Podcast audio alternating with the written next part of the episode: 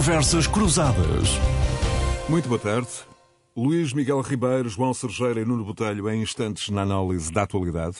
De novo, a pandemia no centro das preocupações coletivas. Ao ritmo atual de aumento de infecções e diagnósticos, o país deverá ultrapassar a barreira dos 240 casos por 100 mil habitantes já neste início de semana, o que certamente eh, irá refletir no número de casos reportados nos próximos dias. No momento, eh, o país registra uma média diária superior a 2 mil infecções, com uma taxa de duplicação em 15 a 20 dias.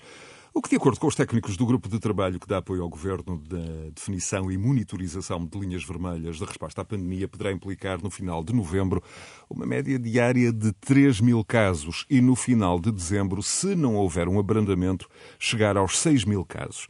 Com a elevada taxa de vacinação, mesmo hum, que esse possível valor não se repercuta eh, numa saturação nos internamentos hospitalares ou no aumento das mortes, significará sempre um maior absentismo nas empresas e sobrecarga nos cuidados de saúde primários. Daí, tendencialmente, o regresso parcial ao teletrabalho, o uso de máscara redobrado, o reforço na testagem.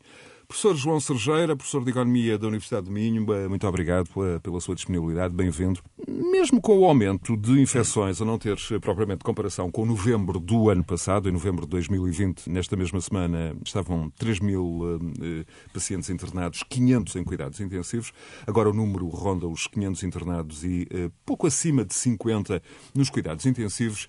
A frase libertação total da sociedade de António Costa de Julho um, e com ela, mais uma vez, enfim, a análise à capacidade de comunicação das autoridades uh, parece estar de novo a ser testada pela realidade, muito embora, insisto, com variáveis, uh, uma altíssima taxa de vacinação, por comparação uh, com o ano passado e com o início do ano de 2021.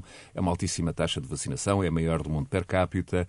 E também a consciência de que há três grandes desafios desafios para uh, as próximas semanas, a saber, um inverno com baixas temperaturas, o Natal e a passagem do ano, com possíveis impactos na retoma e na economia, e que se deve também somar uh, uma crise política a decorrer em paralelo. Professor João Sergeira, como observador dos fenómenos sociais e do seu impacto, uh, enfim, na economia, como é que nos pode conduzir nos próximos minutos por estas uh, diferentes variáveis, desde logo se a matriz de análise, por exemplo, do critério de risco para a evolução da pandemia apresentada em 2021 pode continuar a ser válida numa altura em que há 87% de vacinados. Bem-vindo. Um gosto tê-lo aqui. Muito obrigado pelo convite e boa tarde ao auditório da, da Renascença e aos restantes convidados.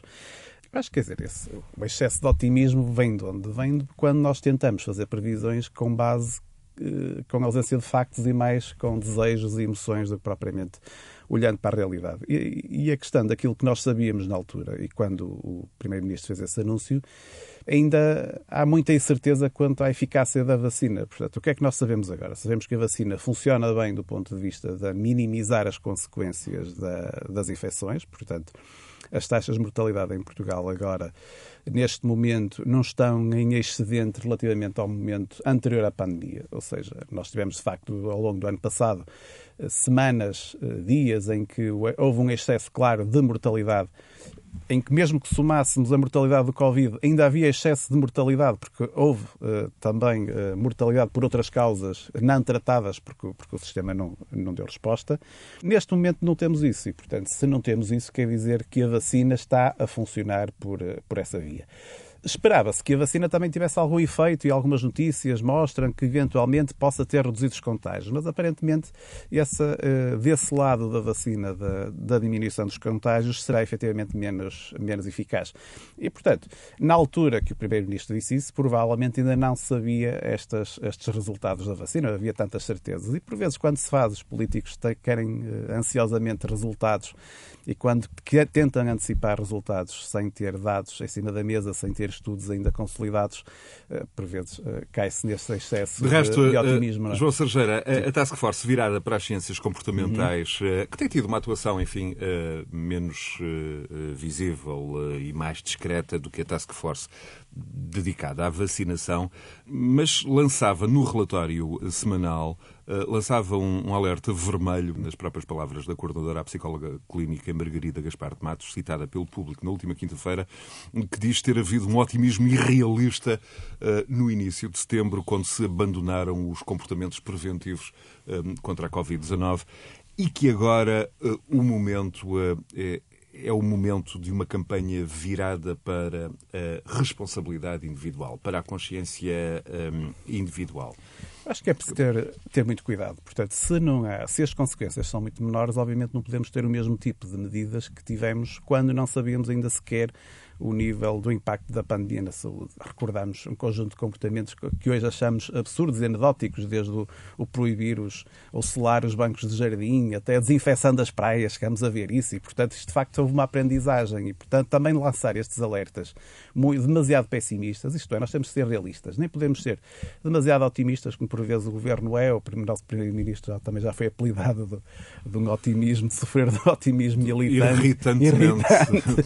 Mas também não podemos do Sr. Presidente da República. Demasiado pessimistas no sentido de parece que estamos no mesmo ponto e, portanto, ter um conjunto de medidas restritivas porque a população também não vai entender também não vai entender. E, portanto, quando nós prolongamos, por exemplo, o fecho das escolas, o fecho das turmas, etc., será que isso vale mesmo a pena, atendendo que estamos na população mais jovem, até aos 12 anos, as consequências são muito baixas.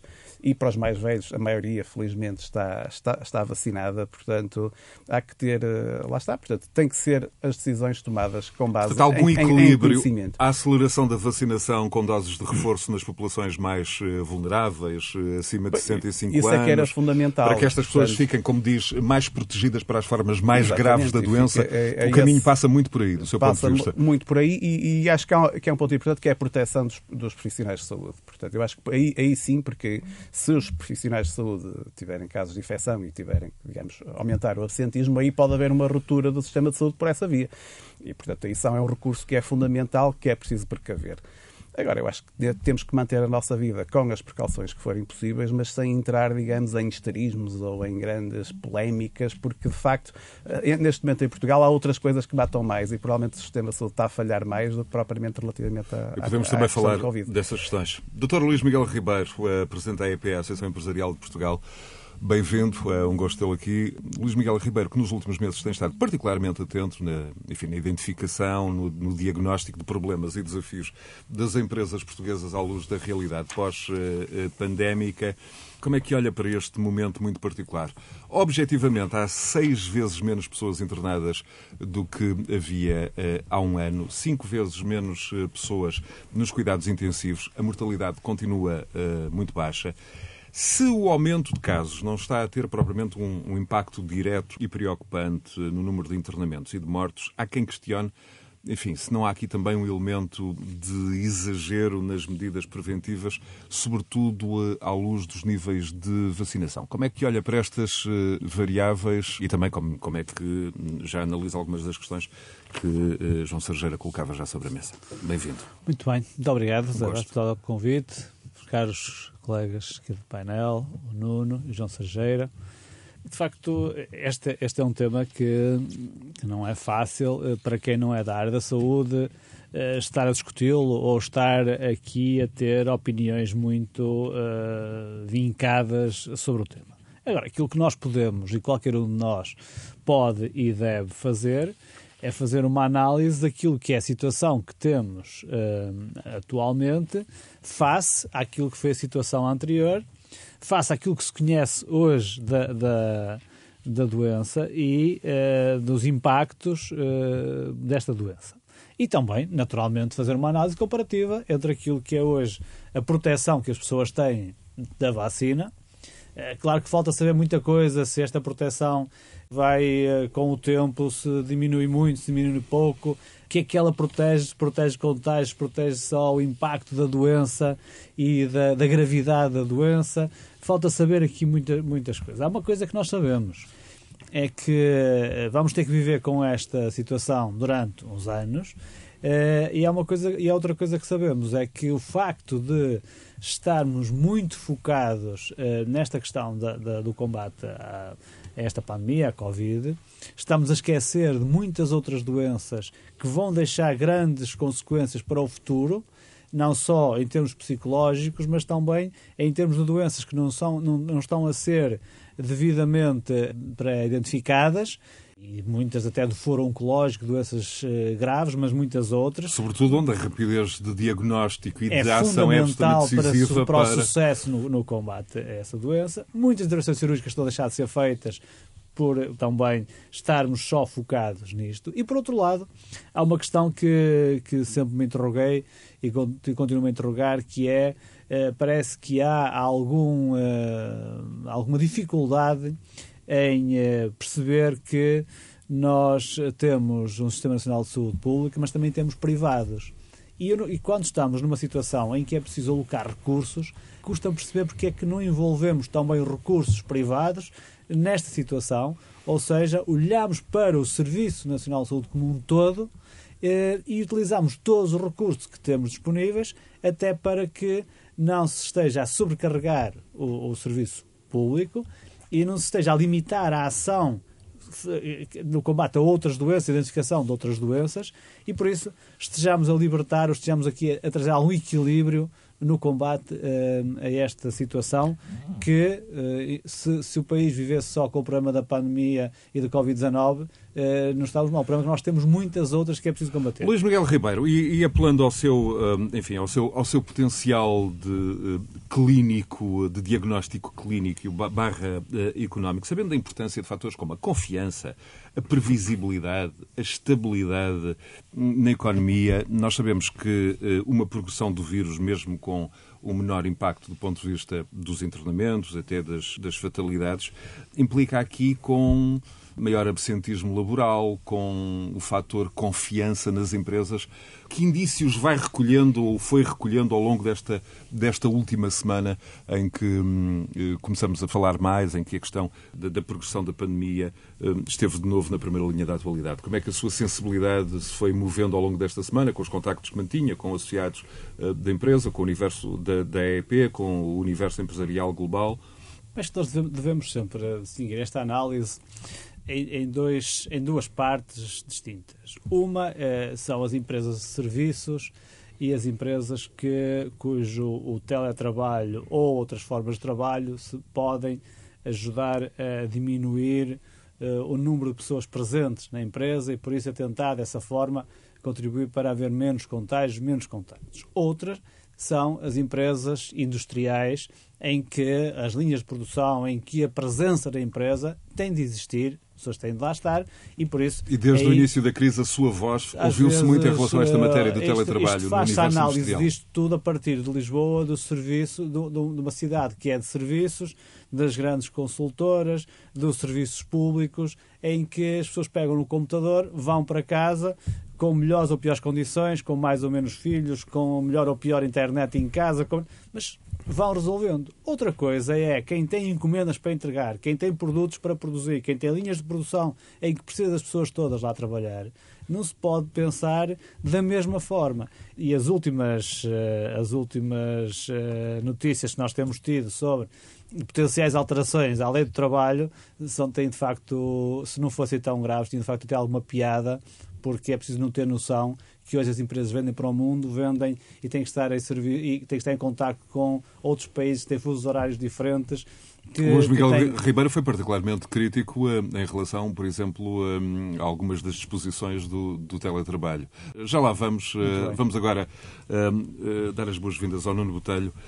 Nuno, à luz dos indicadores, boa tarde, à luz dos indicadores disponíveis, até onde vai o teu grau de, de, de preocupação com o impacto, enfim, na retoma deste, deste aumento do número de infecções, desde logo fatores como eh, o absentismo laboral, a confiança. A palavra eu acho que é confiança. Eu, tu falaste na questão da confiança com o Luís Miguel, que eu saúdo, e também o João Estrangeira, com muito gosto estamos aqui. Mas de facto a confiança. Eu acho que já se sente também alguma quebra de confiança da parte dos consumidores, o que é uh, em vários setores, eh, não só no turismo, mas, mas noutros. Por exemplo, na publicidade, por exemplo, estamos aqui numa rádio, isso é notório também na publicidade, as pessoas estão a começar a ficar um bocadinho assustadas. E eu acho que também nos cabe uma nota de alguma tranquilidade. O Luís Miguel falou e muito bem, nós somos o país do mundo com índices de vacinação mais elevado e, portanto, nós temos que ter noção que, de facto, as coisas são, neste momento, nós deveríamos ter uh, alguma ponderação e alguma calma a questão laboral, a questão do teletrabalho, as condições das pessoas para exercerem as funções, a questão da capacidade das empresas mais industriais de continuarem a elaborar, eu acho que é fundamental nós mantermos essa componente muito clara, porque o país precisa de continuar a produzir. Se isso já era evidente em plena pandemia, quando nós não tínhamos uma vacina, e isso aconteceu, Hoje, com vacinas, com capacidade de vacinação, com capacidade de resposta ao nível da vacinação, não sendo eu naturalmente técnico e fazendo essa ressalva, eu acho que, por uma questão de responsabilidade, nos cabe manter o ritmo de elaboração e nós temos que meter nas nossas cabeças que o país não pode continuar parado, não pode parar e tem que laborar. Isto é, eh, eh, nós temos que, de uma vez por todas, e isso nós temos sentido em várias, várias empresas, é que retomaram as suas atividades nos meses passados, eh, os, os trabalhadores voltaram e parece que voltaram aquelas que, por exemplo, estavam em layoff, por exemplo, e parece que as pessoas de repente acharam que não havia necessidade de voltar a laborar. Portanto, isto mudou-se aqui o paradigma. Eu, eu percebo que as pessoas entendam que devem ter outras condições de trabalho, eu percebo que nós devemos todos pensar que o mundo mudou, eu percebo isso tudo e, e concordo, eu até concordo. E falando até para a minha empresa, nós até implementamos modelos de teletrabalho e tudo mais. Agora, temos que ter noção que tem que haver produtividade e temos que ter noção que há setores que não podem adaptar-se a esses modelos. Portanto, se, por exemplo, nos serviços isso é possível, por exemplo, na área industrial, há coisas que são absolutamente impossíveis. Se, por exemplo, numa, numa empresa que usa, por exemplo, a criatividade e, e um designer pode estar em casa a, a, produzir, mesmo assim eu já tenho algumas dúvidas, por exemplo, se isso faz sentido, porque estar a trabalhar em equipa, muitas vezes a, a criatividade é, é aguçada e, e, e cria-se ali uma, uma, uma, uma ideia, uma eureka, digamos assim, que se, se depois uh, origina em algo melhor, mas uh, admito que isso seja mais fácil. Mas, mas quer dizer, por exemplo... O professor João, João Sergeira pode partilhar alguma da, sim, sim. sua experiência enquanto docente, até no processo é, de, de uma, aprendizagem? Esta ideia do, do, do, do teletrabalho, é, que o teletrabalho não é para todos. Portanto, e não, é, não, é. Não é. Não é. Não é. Portanto, isso, aliás, quando olhamos para, para, os dados, o, o, o inquérito do emprego, isto, agora uma nota positiva para, para o INEC que fez, que o Eurostat não tem feito, mas fizeram um módulo especial só para Portugal, que é relativamente ao trabalho em casa que começou na altura da, da pandemia, portanto, começou no primeiro trimestre de, de 2020. E, e tem vindo a ser divulgados esses dados sobre quem é que está a trabalhar em casa, as características do setor, etc. E mostra claramente isso que eu não estava a dizer. Portanto, os setores, mesmo os serviços onde é necessário a interação pessoal, por exemplo, os serviços de saúde têm, obviamente, por exemplo. teletrabalho baixíssimo, claro. mas as atividades de informática, portanto, ligadas às TIC, teletrabalho na casa dos 90%. Portanto, claro. isto depende de quê? Da necessidade de interação direta, com outros colegas de trabalho, com cliente, ou há serviços que têm que ser prestados no, no próprio é local, é no setor industrial. Mas os dados, por exemplo, notam uma coisa, há lá um detalhe muito interessante nos, nos dados que é o seguinte. Por exemplo, quando nós olhamos para profissões como trabalhadores na área da informática e olhamos para nível hierárquico, portanto, quem está no topo da hierarquia, a probabilidade de estar em teletrabalho é superior ao indivíduo que está no nível intermédio. Sim. Isso também quer dizer muito sobre a nossa forma de gestão, isto é, numa altura, eu estou-me a reportar aos dados de 2020, sim, sim. em que o medo era maior, aqueles que tinham mais poder de decisão recolheram-se. Ficavam em casa. E isso tem a ver com o que o, o, o, Luís estava a falar há pouco sobre Lisboa e sobre as direções das empresas, e de facto é assim. Portanto, quem tem capacidade de decidir recolheu-se e ficou, é e ficou em sua casa. Errado, o que está errado. Exatamente. Quem, digamos, tinha que estar na frente da frente de combate ia. Isso os dados mostram eu, eu, isso, que é um aspecto me permitem, muito permitem, sem querer interromper, mas, mas para mantermos aqui... Mas interrompendo, mas interrompendo. Numa, numa, numa frase que o Nuno... Luís Miguel Ribeiro. Que o Nuno disse, e que de facto é uma verdade absoluta, o mundo mudou, esta pandemia fez-nos olhar e, e ver repensar, as coisas, repensar tudo isto, mas há coisas que não mudaram. E todos nós dizíamos, por exemplo, e eu dou, dou este exemplo porque uh, nós estamos já, entretanto, felizmente, uh, duas feiras físicas na Exponor e vamos fazer agora uma terceira, esperamos nós e acreditamos que sim, que é a maior feira Península Ibérica de máquinas, equipamentos e ferramentas, que é a MAF. Para quando é? Qual é a data? Que agora é no dia 1, 2, 3 e 4 de dezembro. Sim. E por isso espero uh, que vamos fazer. Isto para dizer o quê? Estas feiras tiveram mais presença, mais público que as feiras de 2019. Exatamente. O que quer dizer que aquilo que já se anunciava, que as feiras físicas iam desaparecer, Terminar. que ia ser tudo digital, é não é possível. O mundo, no mundo dos negócios, o contacto físico, claro. a presença vai é, continuar é um lado humano, não é? É o lado humano. lado humano. Lado humano. Nós temos necessidade. Eu vejo isso na, na universidade, a alegria com que os, os alunos parece que vêm com mais alegria é nas aulas. Vejam, vejam o que é que aconteceu quando os restaurantes reabriram as pessoas a vontade de ir de sair, eu, eu falo com, com oh, Luís Miguel, desculpa, não querendo interromper, mas interrompendo também. Os restaurantes, se nós falarmos com qualquer dono de restaurante hoje em dia, nós percebemos que isso hoje é uma realidade. Os restaurantes estão cheios, cheios, cheios completamente, cheios, e ainda bem, cheios, coitados que passaram um calvário. E portanto, isso é os bares estão cheios, isso é interessantíssimo, Agora, porque as pessoas isso, estão. Isso, Agora, leva-nos a outro problema que é o aumento dos números atuais que está Sim. de facto a acontecer. E como é que nós leva, podemos. Dizer, eu acho que as empresas também têm, as João organizações, de, de, de, perceberem como é que se tem que organizar para passar para modelos híbridos, que é muito mais complicado do claro. que tudo em casa ou tudo presencial. Aliás, é o pior é modelo. organizar? Porque se for o um modelo de todo teletrabalho, aquilo que é possível, as pessoas organizam-se para aquilo. Se for um modelo presencial, organizam-se para aquilo. Para o modelo híbrido, é muito mais difícil organizarmos. Agora, a questão que se, a questão que se vai continuar a, a colocar e isto sim, acho que nos deve fazer pensar é que o mundo é um local com locais muito distintos. E nós continuamos a, a ter a globalização como uma realidade, mas ao nível daquilo que depois é o desenvolvimento e ao nível daquilo que são as condições sanitárias dos diferentes continentes, nós continuamos a ter a África com uma taxa de vacinação baixíssima, continuamos a ter outros continentes com taxa de vacinação baixíssima, temos a Europa com a taxa de vacinação, vacinação muito mais alta e já falaram na terceira dose, enquanto outros nem sequer a primeira. E outros tiveram, acesso à vacinação e, e não aproveitam. Vacinação, e, não e, e, nem se conhece, e nem se conhecem sequer os impactos da, da doença. Quando nós circulamos hoje pelo mundo, quando, quando nós estamos e, e, temos a situação que estamos a viver atualmente, já para não entrarmos já aí nessa, nessa parte da questão dos transportes, da logística, do, da, das matérias-primas, etc. Mas isto para dizer que, de facto, o mundo mudou e nós também devemos aprender e mudar com esta mudança do mundo, ou seja, a Europa que aprenda bem a lição e que se torne menos dependente de outros continentes para que nos, para um apelo, passar. Um apelo claro à reindustrialização de, Sim. E nós vamos levar com uma inflação em cima, vamos levar aqui, e se esta inflação for só inflação muito bem, o problema é se isto depois tem impacto nas taxas de juros, então aí as consequências serão outras. Mas pronto. Mas vamos, vamos então, não, mas vamos, vamos então, é, acaba, é, de abrir, que... acaba de abrir um, um novo capítulo no nosso, no nosso diálogo. Nós estamos a viver uma crise política enfim, misturada com uma crise política barra hum, uma, uma crise económica barra pandémica uh, e parece haver uma, uma opinião maioritária entre os agentes económicos de que o compasso de espera até às eleições de janeiro não vai propriamente, João Sergeira, trazer aqui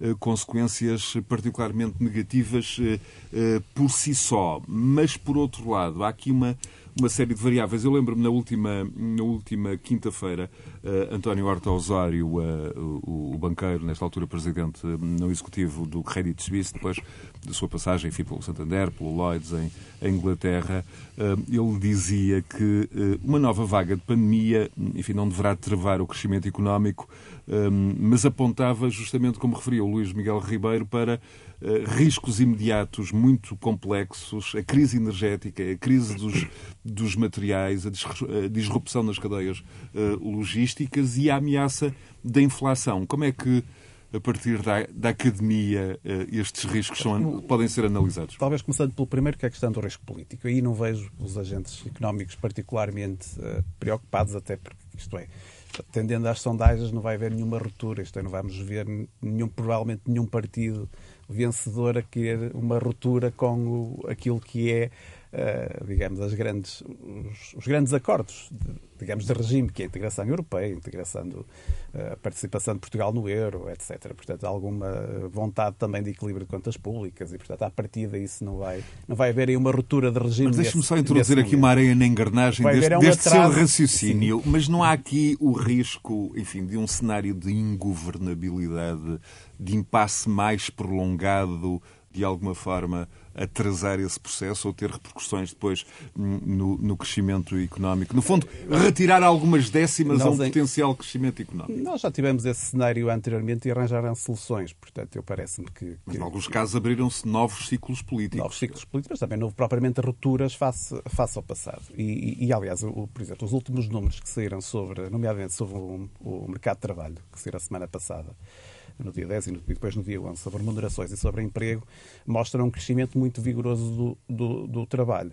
E, e, até relativamente, pegando até um pouco até no tema anterior, quais são os tais efeitos da pandemia, a questão das faltas e o absentismo, é que nós temos um volume de emprego superior ao que tínhamos em 2019, mas o PIB ainda não chegou aos níveis de 2019, ou seja, nós estamos, temos mais trabalhadores, nos, nos, postos de trabalho, eh, nas suas profissões, menos. mas estamos a produzir menos por pois. trabalhador. Isso devia nos deixar pensar que é esse é que é o problema da economia portuguesa. Exatamente. É baixo produtividade. Já era e antes e agora, e agora agravou-se. E agora agravou-se. E, e, portanto, qualquer medida nesse sentido de criar mais rigidez, criar mais uh, problemas ao investimento, criar uh, problemas à, à, à, forma como as empresas se podem adaptar, uh, tudo isso, obviamente, vai, vai limitar ainda mais o, o, crescimento da economia portuguesa. Portanto, esse é um ponto, é um ponto importante. Portanto, não vejo tanta coisa, um problema de curto prazo, ou seja, não é por termos eleições agora, senão teríamos daqui a dois anos e o problema era o mesmo. Uh, portanto, não é por termos eleições Quase agora. Que diria, que apesar aqui... das eleições, isto. Exatamente, portanto, o problema não é as eleições, não é isso. Isso vai atrasar a execução do orçamento. Vamos estar com duodécimos, talvez até à Páscoa também, não é um Sim. problema de maior portanto, pode haver sim, é um problema, mas até pode ser positivo, que é o PRR e alguns investimentos europeus serem atrasados. Mas também se viessem agora, também é o setor da construção, que grande parte do PRR, enfim, foi desenhado uh, para um setor uh, da construção que, que, já falamos que vai trazer acréscimo de preços. E, portanto, é um setor que já está e onde em faltam emprego. 70 mil trabalhadores. E, portanto, se fosse altura. antecipada a é execução das a execução dos investimentos ainda ser sobreaquecer ainda mais este Ou seja, ainda em relação a, algum atraso a António Horta Osório, ele diz que absolutamente prioritário é reduzir a dívida nesta altura. Pois, esse é que é o maior risco. Isto, é, isto entronca na questão que o Luís Miguel Ribeiro referia há pouco. Sem redução... A inflação nos Estados Unidos está, está a chegar aos 6% em termos anuais. Cá, cá em Portugal acho que dá a volta dos, dos 4%. Se retirarmos o efeito da energia, tem entre 1, 1 e 2. Pronto. O problema é se isto se torna uh, persistente. Portanto, nós para já não podemos falar de inflação, porque a inflação é uma subida, uh, digamos, persistente do, do crescimento dos preços, mas pode-se transmitir por exemplo, associado à subida de salário mínimo, provavelmente vai haver pressões também para a subida de salários, seja na função pública, seja também no setor privado. E as empresas vão acabar por incorporar eh, nas, eh, nas suas margens e nos, seu, nos seus preços de venda estes impactos que, que têm da, em termos das matérias-primas e, do, e dos preços da, da energia. E, portanto, provavelmente a inflação de 2022 não, vem, não será aquilo que estava prevista. E, os países que são credores não vão querer manter taxas de juros a níveis negativos ou na, na casa do zero. Ninguém quer perder dinheiro, digamos, neste contexto. Eu, eu gostava só, ter, de, de, gostava só de dar aqui, se, se me permite, Luís Miguel Ribeiro. Eh, que é, que é a questão que estamos aqui a colocar é uma questão que tem eh, dois, dois pontos completamente opostos eh, e preocupantes. Um é, por um lado, a falta de pessoas para trabalhar. Isto verifica-se desde a mão de obra não qualificada ou mais eh, ou, ou sem, sem qualificações específicas a mais qualificada. Neste momento é um drama que as empresas têm é encontrar uh, recursos humanos para trabalhar. E não é uma questão de salários, Luís Miguel. E não é uma questão de salários. Não venham não é com a história dos salários. Eu é. discordo. É, não é. Eu também posso dizer que também não há eh, se eu quiser almoçar fora e, e, quiser só pagar 3 euros por um almoço ou uma refeição, também não tenho. Posso dizer que não há serviço para aquilo que eu desejo. Portanto, às tantas, o, o, hum, trabalho em Portugal não. é que é demasiado uh, barato não. para não. aquilo. A questão, a questão eu acho que, que se prende com uma outra coisa. É que nós não temos uma política de imigração porque Isso concordo consigo. precisamos de integrar Exatamente. imigrantes, mas integrá-los não da forma que estamos a fazer. Nós estamos a criar bolhas Exatamente. de pessoas que vêm para cá e redes, e redes. E nós não temos uma política de imigração que esteja devidamente estruturada e para responder e até há oportunidades boas que podíamos aproveitar. Há excelentes oportunidades. Sim, sim, sim, há excelentes oportunidades. Há países que há têm países muito, que, com os quais nós temos grandes afinidades Exatamente. e que podíamos trazer muitas pessoas para cá para trabalhar. Isso por um lado. E, como disse... e, e até, desculpa, Luís Miguel, interromper, e até inverter um bocado a, a pirâmide demográfica. É, isso é essencial. Poderia ser aqui uma grande isso oportunidade é país, também, que também é uma chave do país. A em 2020 cresceu 2 mil habitantes, creio que foi, foi. isto, e foi com 40 mil de saldo migratório positivo. Pois, era, ou seja, se continuássemos a manter e aumentássemos é, esse ritmo, é, é. em 10 anos íamos mudar aqui um bocado o país. Isso era interessantíssimo. Isso é. Desculpa, nós, não, não, mas nós, nós, temos esse desafio, e eu diria que esse desafio é um desafio estrutural que nós vamos ter nos próximos anos e que temos que nos preparar uh, para esse desafio. Por outro lado, e, e a questão que coloca, que, que é uma questão preocupante, que nós temos um déficit de execução no Portugal 2020 Ainda falta executar, executar cerca de 40% do Portugal 2020. Nós temos um PRR com um prazo curto e com muito dinheiro para executar. Nós temos um Portugal 2030 para começar a executar. Ora, se nós não temos recursos, se nós não temos capacidade para eh, executar, isto torna-se preocupante, significa que o país vai perder milhões que não vai poder, que não vai conseguir eh, executar. E isto devia estar desde já na preocupação dos nossos políticos, que é outra coisa que me preocupa, que é este comportamento dos políticos nesta, neste cenário que estamos hoje a viver. E eu não tenho a certeza que em janeiro tenhamos uma solução, veremos.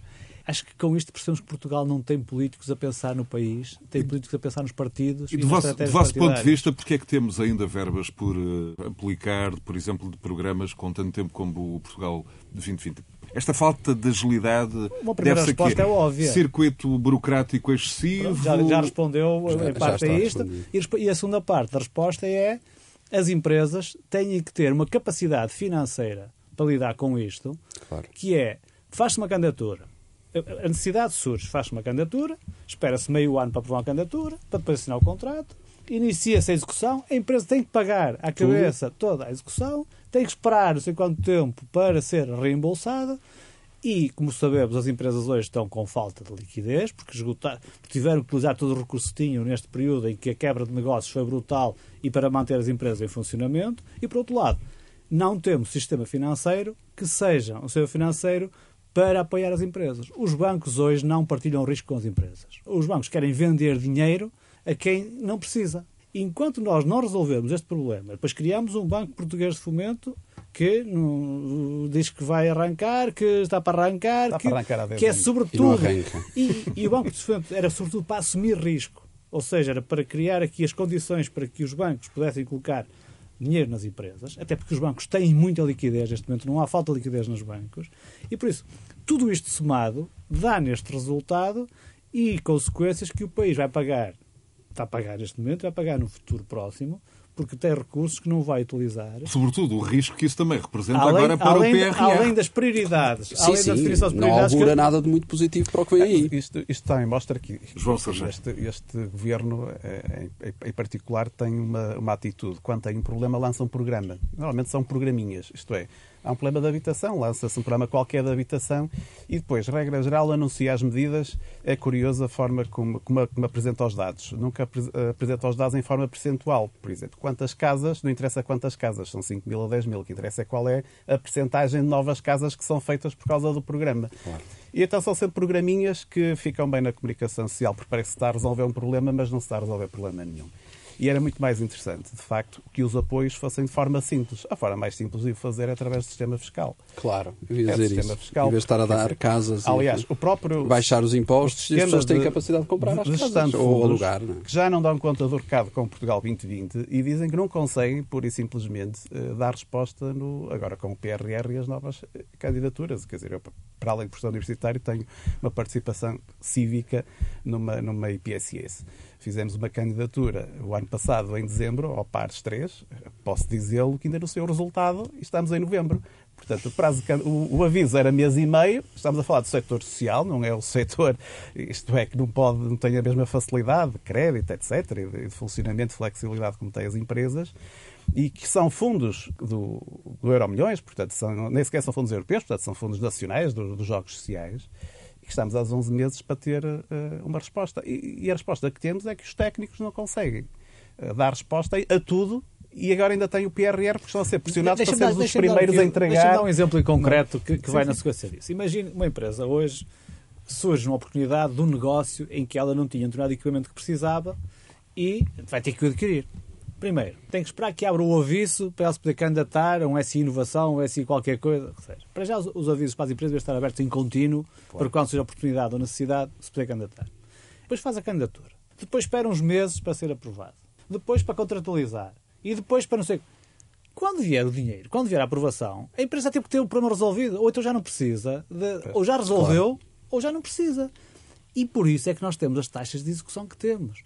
Nós temos que ser menos burocráticos na, na, na análise, na aprovação e depois sempre fiscalizar mais à frente a claro. aplicação. Com certeza, com escrutínio, com, com tem que ser para a administração pública, quer dizer, eu vejo o que se passa na universidade, a contratação pública é um, é um emaranhado, é. é. um labirinto que é tremendo. Absolutamente Portanto, impossível. É coisa Meus caros, e relativamente ao pós-30 de janeiro, voltamos a uma questão de fundo, entendimentos abrangentes, cultura de compromisso. Uh, o Luís Miguel Ribeiro há pouco não, não se manifestava propriamente muito otimista em relação uh, ao cenário de governabilidade no pós-30 de janeiro.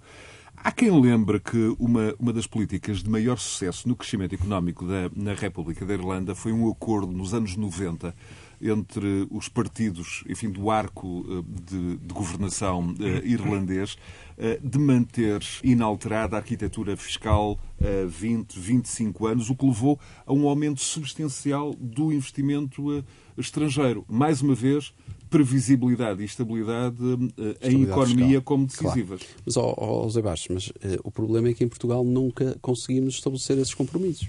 Isso nunca aconteceu. Aliás, quando aconteceu, caiu, eh, caiu e foi rasgado. Portanto, António Costa, eh, uma das primeiras medidas no governo em 2015. Tinha sido feito com o seguro. Tinha sido feito com António, António José Seguro, exatamente, a propósito da reforma do IRC. Sim. Das primeiras medidas do governo da Geringonça foi rasgar o, a reforma do, do IRC deve ter sido, digo eu, uma das, uma das imposições da geringonça deve ter sido esse. Portanto, nós estamos aqui a falar de uma situação que, de facto, poderia ajudar a resolver muitas coisas. Ou seja, se houvesse compromissos quanto a questões como, por exemplo, a ferrovia, um plano de infraestruturas nacional, de facto, um plano logístico, um plano para, por exemplo, eh, quando digo infraestruturas, incluía, por exemplo, os portos, os aeroportos, o, o, aquilo que de facto é estrutural num país, aquilo que, que, diz respeito ao desenvolvimento das linhas de metro nas áreas metropolitanas, aquilo que deve ser o desenvolvimento do interior do país, aquilo que deve ser de facto uma política de, por exemplo, de natalidade, de, de, demografia, de, de, captação de populações para o interior. Isso deveria, deveria ser mantido inalterado durante anos, mas nós não vemos a discussão nenhuma sobre essas questões. Eu já não falo na política fiscal, que obviamente estamos acho que estamos os três de acordo que, de facto, era algo que deveria ser sim, sim. imediatamente implementado acham, acham pelos que, partidos, digamos assim, do arco a campanha eleitoral, assim. A campanha eleitoral que se avizinha devia ser, era uma boa oportunidade. Eu diria que era uma boa oportunidade. Eu não sei se vai acontecer, porque não estou nas cabeças dos, dos líderes partidários. Há, uma, há, um aspecto. Mas imagino, desculpe só, João, mas uh, eu imagino que António Costa hoje estará, se calhar, mais receptivo a isso do que estava em 2015. Porque, porque já percebeu que à esquerda já vai ser mais complicado. Portanto, eu estou a antever essa. Eh, e não é muito difícil, porque ele próprio já tem dado eh, tem entrevistas dado nesse sentido, sim, sim, sim. e portanto estou a, não estou aqui a fazer de, de zandinga, desculpem a expressão, mas acho que não é difícil de antever isso. Eu não sei o que é que, por exemplo, eh, Paulo Rangel vai achar disso, se for o presidente do, do PSD. Portanto, eu não sei se vai haver graus de confiança mútua para se criar essas pontes, para se criar esses níveis de entendimento, para se conseguir fazer isso no que PSD e PS diz respeito. Agora, estou de acordo que para o país seria algo muito interessante e muito vantajoso. Ou seja, compromisso. Eu não estou a dizer uma aliança, um bloco central, não estou a discutir nada disso. Eu acho que, para os nossos ouvintes entenderem, o que eu estou a dizer é que era interessante haver pactos de regime, haver uh, entendimentos. Uh, por exemplo, na justiça. E aí temos sempre o exemplo, exemplo clássico da Alemanha. Sim, sim, sim mas, mas, na justiça. Mas na Alemanha até vai mais longe. Portanto, fazem as próprias coligações. A CDU fez coligação durante muitos anos com o SPD. Portanto, era a mesma coisa que o PS e o PSD tivessem coligados. Não estou, já não estou a ir aí. Eu estou a dizer pactos de regime. Eu acho que poderia haver aqui, de facto, uh, pactos de regime. E, portanto, eu acho que isso era, era, era interessante. É vantajoso para todos. Eu acho que devemos ter um pacto de regime para, para 2030. Isso não seria complicado. Até porque eu acho que a sociedade civil está-se acho que, ao contrário, muitas vezes nós criticamos a sociedade civil portuguesa por ser muito apática, muito uh, dependente do Estado, mas têm surgido exemplos de várias fundações. A Fundação Gulbenkian tem lançado um conjunto de estudos sobre a questão intergeracional, portanto, estudos a longo prazo que vão para além da, da conjuntura, Fundação Francisco Manuel dos Santos na, ainda lançou há pouco tempo, também sim, a sim. própria Associação Comercial Porto também o tem feito, sim, a eh, Fundação eh, José Neves sobre a questão das qualificações, e são estudos de, que, do ponto de vista técnico, muito bem feitos, muito bem suportados, não são feitos por políticos, são feitos por académicos portugueses, com colaboração com independentes. independentes, com estrangeiros, e há aqui eu acho que há aqui massa crítica para se poder pensar, sim, sim. pensar o país a, a 2030. Já agora, se me permite, e, e, estudos, reflexões e caminhos uh, definidos, suportados em, em uh, análises com, com, confiáveis, eles existem todos. O que falta ao país é capacidade de ação, capacidade de execução. Sim, Porque as coisas estão, estão pensadas e repensadas. É preciso acordos de regime. E eu acho que, independentemente dos resultados das eleições, que uh, para mim continua a ser ainda uma incógnita e tenho algumas dúvidas que soluções é que isto vai trazer. O Presidente da República, sim, sim, tendo o poder que tem, não só aquilo que, que, que a lei lhe confere, mas o, o poder e influência que ele tem, devia forçar acordos de regime, devia forçar acordos nas, nos principais, as principais questões, os principais temas que o país precisa que sejam assumidos por um longo período de tempo, 10 anos, para que as pessoas comecem a confiar mais nos políticos e isto não haja mudanças que mudam o titular da pasta e muda a política e tudo Neste exemplo que dei, os irlandeses fizeram-no a, a, a 20 Ou então, a ou então tentar resolver, sim, sim, sim, tentar resolver problemas estruturais com, eh, com pomadas de, de, curta, Mas, de curto alcance. Por exemplo, o, o, exemplo do, do, envelhecimento dos professores. Nós temos um problema seríssimo com o. Que de resto, esta semana esteve na, na, primeira linha da atualidade. Isso já é identificado há vários anos. E, portanto, e temos falta, temos turmas neste momento, em algumas escolas em Portugal, que ainda não tiveram é professores. É Falou-se nisso algumas, e em algumas disciplinas fundamentais, por exemplo, a matemática.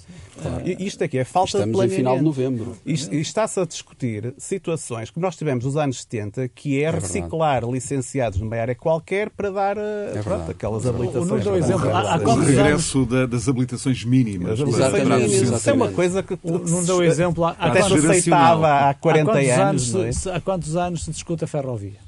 É verdade. E ainda continuamos a discutir. É Vitória Ibérica, capital europeia, uh, qual é a linha, qual é o traçado. O aeroporto de Lisboa. Há quantos anos é andamos a discutir? Meus caros, Uh... E o alargamento do Porto Leixões. E, e outros, e etc, etc. Não queria, não queria encerrar este, este espaço sem a vossa opinião sobre uma questão que uh, esteve também uh, por estes dias a ser debatida. De novo, a amplitude dos aumentos necessários para o salário mínimo, o que leva também aos baixos valores, evidentemente, do salário médio, à compressão que não parece parar nos últimos 20 anos, os anos da, da estagnação económica. E aqui há uma semana o professor Daniel Bessa um dos senadores aqui de Conversas Cruzadas lembrava na sua coluna no Expresso que desde 2015 o salário mínimo uh, tem sido objeto de uma intervenção política particularmente intensa em Portugal, uh, com o salário médio uh, cada vez mais, mais próximo do salário mínimo, mas com a questão essencial da produtividade cada vez mais desligada da fixação desse valor.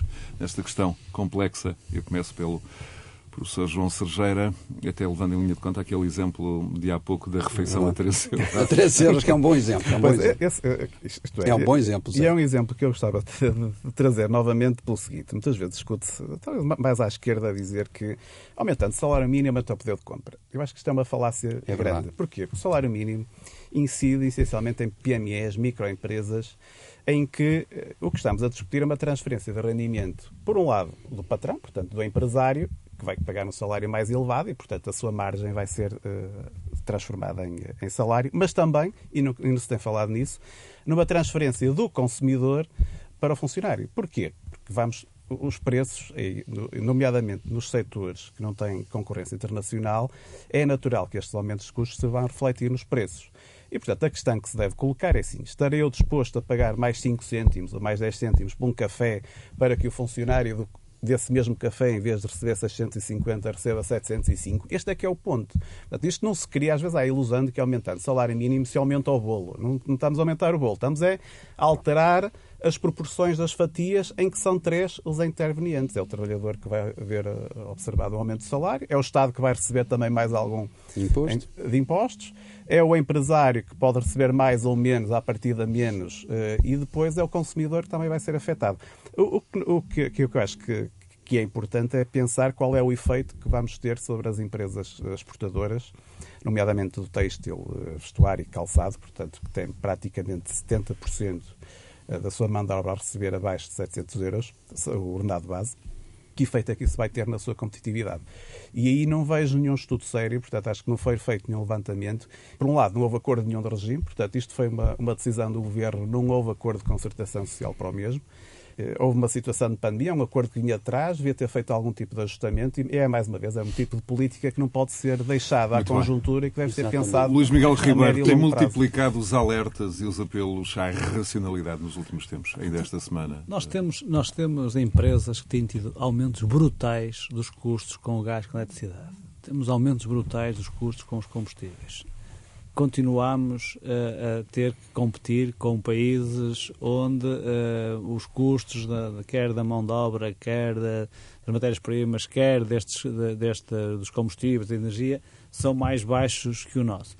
E continuamos a discutir o salário mínimo como se isto fosse um direito social. O salário, o salário é uma remuneração do trabalho prestado e deve ser pago em função do trabalho que o trabalhador presta.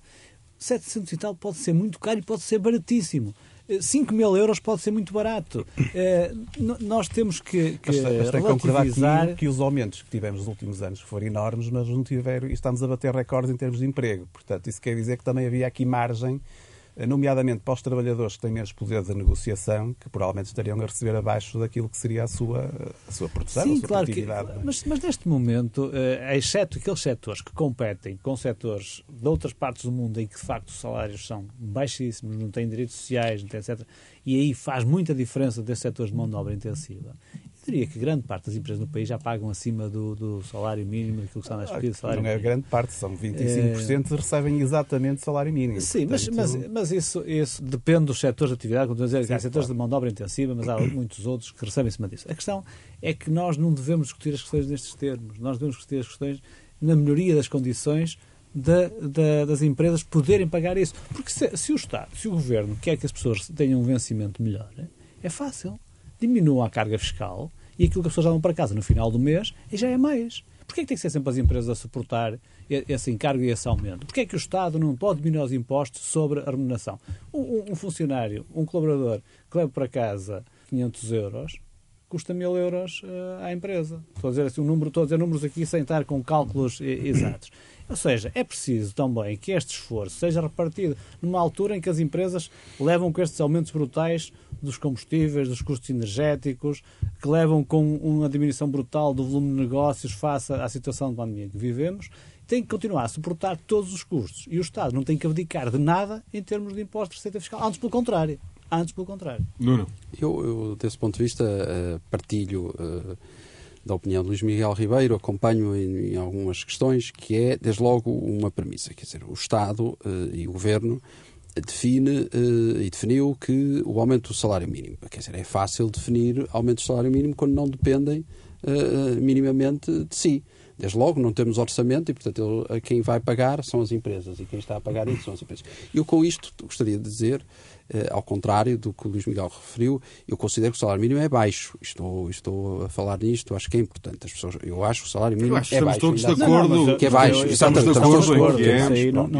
E também estou de acordo com o João Sergeira quando diz o facto de ter crescido tanto mostra que havia margem para acomodação. Portanto, isso também, eu percebo o raciocínio e, acho, e estou completamente de acordo. Acompanho em absoluto. Agora, também estou de acordo, e aliás, já a semana passada aqui tive uma, uma um debate animado com o Carvalho da Silva sobre com isso. Carvalho da Silva. Com o Manuel Carvalho da Silva sobre isso, que de facto ao, ao, Estado seria se calhar mais prático, e até dei o exemplo exatamente da habitação, que o João Sergeira há pouco citou. A semana passada dei esse exemplo aqui no programa que se fala tanto da crise e do problema da habitação, por, por exemplo, com os jovens. Porque carga d'água é que, por exemplo, o Estado não baixa a carga fiscal aos jovens, permitindo que eles possam, eh, com o, o, o remanescente ou com o dinheiro que passam a dispor, a mais, com essa baixa da carga fiscal, poder alugar a casa ou o apartamento, ou o que for, que entendem que devem fazer. Portanto, eu acho que há aqui questões que seria importante o Estado refletir, porque de facto, a carga fiscal hoje em dia é pesadíssima e mais do que aumentar impostos, nós teríamos, eh, do que aumentar salários, nós tínhamos que pensar é como é que se poderia reduzir a carga fiscal. Porque se conseguíssemos reduzir a carga fiscal... reduzir a carga fiscal sobre o trabalho. Sobre o trabalho, não, sobre, sobre o trabalho. trabalho. Exato, e sobre o IRS. Que o salário, o salário, o salário médio. Porque é que o salário médio não sobe? Eu, não sobe, eu, claro. é capaz Está asfixiado por carga fiscal. Quando se dá um salto dos 1.000 para os 1.500 euros... Passamos escalão. É uma escalão líquido, o efeito fiscal é, é brutal. Meus casos, então apelando ao vosso poder de síntese, como é que se, como é que se pode produzir este equilíbrio entre o discurso social, a preocupação social que tem que estar presente, e está presente, por exemplo, no, no discurso de todos. E eu recordo aqui que neste espaço, uh, regularmente, Eduardo Batista Correia, o CEO do Tagus Park, diz-lhe ser impossível imaginar uh, que se consegue viver, enfim, no limite da dignidade humana com menos de mil euros nos, nos dias que correm. Mas como é que podemos compatibilizar esta preocupação social com aquilo que deve ser o incentivo necessário à criação de riqueza, à criação seja, de progresso económico. Nós temos que conseguir produzir mais. Nós temos que conseguir crescer mais. Se nós conseguirmos que as empresas produzam mais, se nós investirmos mais nas empresas, se as empresas produzirem mais, se ganharem mais dinheiro, elas vão reinvestir, elas vão criar postos de trabalho, os postos de trabalho vão necessariamente ser mais, eh, elevar os níveis salariais e necessariamente o Estado vai receber mais dinheiro, vai conseguir baixar impostos e isto é uma mola natural. Não é por decreto que, que isso lá vai. Isto é, quer dizer, não é preciso é pensar muito. É de forma sucinta, acho que te respondi. É como quando alguém está em pé, precisa das as duas pernas está melhor equilibrado. E, portanto, uma perna é o social e outra perna é a economia, ou seja, é, é, é a produção. E, e é os dois lados que estão, que estão ligados. E, e, por vezes pensamos que um é contra o outro, mas não é. Não é. Não é, porque se nós tivermos trabalhadores mais motivados, mais qualificados, com melhores níveis de saúde e, e portanto, mais motivados, também são mais produtivos. O melhor apoio, é? social, que se pode, dar, o melhor apoio social que se pode dar a alguém é a sua ter emprego. E para haver emprego, tem que haver empresas e empresas que tenham capacidade de manter, manter os empregos. E enquanto tivermos um Estado em que cerca de 40% do PIB vai para a receita primária e em que temos uma dívida pública que absorve não sei quantos recursos da, da, da parte da, da, riqueza produzida uh, anualmente, nós vamos continuar a absorver aquilo, a riqueza produzida no país em setores improdutivos ou em áreas improdutivas e vamos continuar a não ter capacidade de diminuir os impostos e vamos continuar daqui a mais 3, 4, 5, 6 anos aqui a discutir este assunto e outros porque não vamos resolver o problema. Enquanto os problemas de fundo vamos continuar a manter esta discussão. Luís Miguel Ribeiro, João Sergeira e Nuno Botelho em mais um Conversas Cruzadas, eh, para ouvir de novo a qualquer hora em rr.sab.pt e também disponível em várias plataformas de alojamento de podcast. Continuação de um bom domingo e um bom fim de semana. Conversas Cruzadas.